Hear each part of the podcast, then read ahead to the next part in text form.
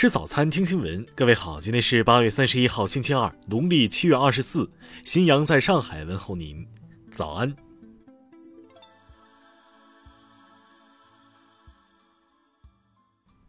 首先来关注头条消息。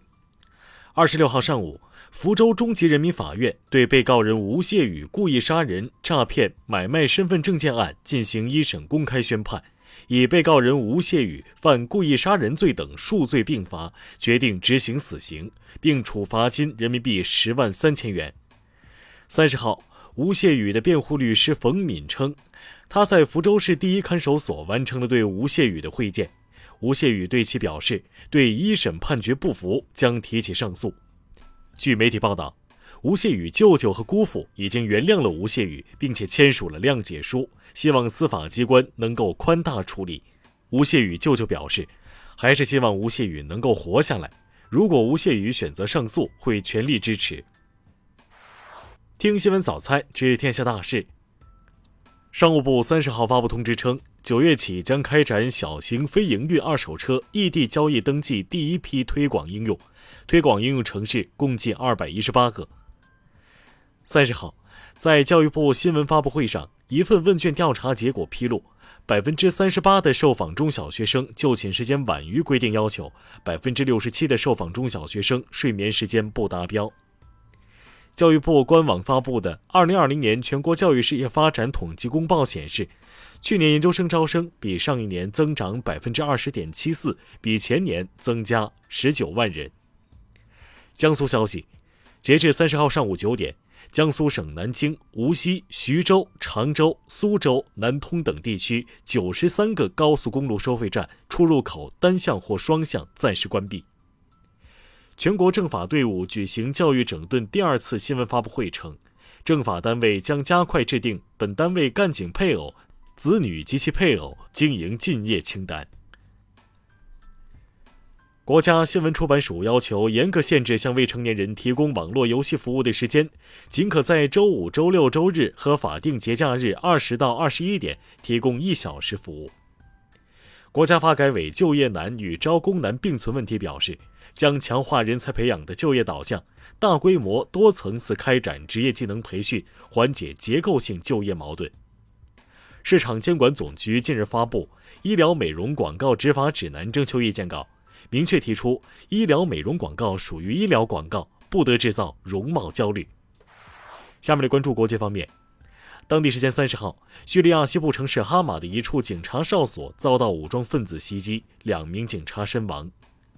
二十九号，塔利班发言人表示，塔利班预计将于一周内宣布政府全体成员，已任命三十四个省中三十三个省的省长和警察局长。根据美国消防中心二十九号公布的数据，目前美国有八十五处大规模山火在燃烧，过火面积超过一万平方公里。火情最严重的是加利福尼亚州。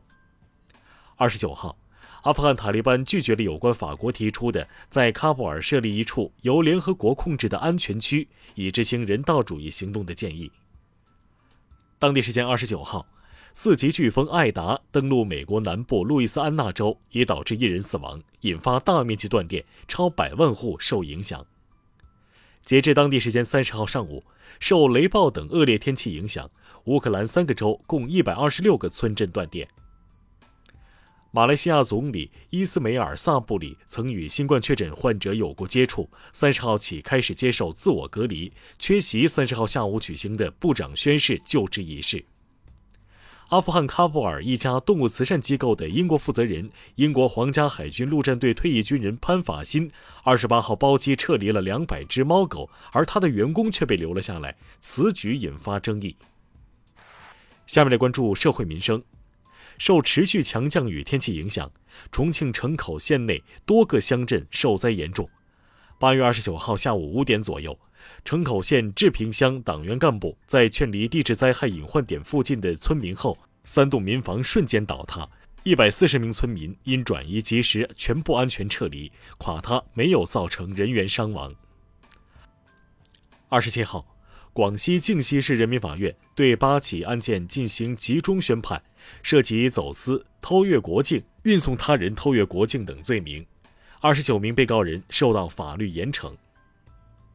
河北省邯郸市丛台区人民政府信息公开网站公开了五十六名职工信息、企业名称、姓名、身份证号等众多个人信息。政府办公室主任表示，了解情况后已落实删除了相关信息。北京大学一项人口学研究显示，到二零三零年，我国失能老人规模将超过七千七百万，失能老人将经历七点四四年的失能期。下面来关注文化体育。前国际奥委会主席罗格于当地时间二十九号去世，享年七十九岁。所有东京残奥会赛场三十号下半旗向罗格致哀。三十号凌晨，梅西上演法甲首秀，姆巴佩梅开二度，巴黎二比零开局四连胜。三十号，国际足联公布了在最近十年的引援花费中，亚洲的前二十共有十一家中超俱乐部上榜。广州恒大高居榜首，接下来是上海上港、江苏苏宁以及山东鲁能。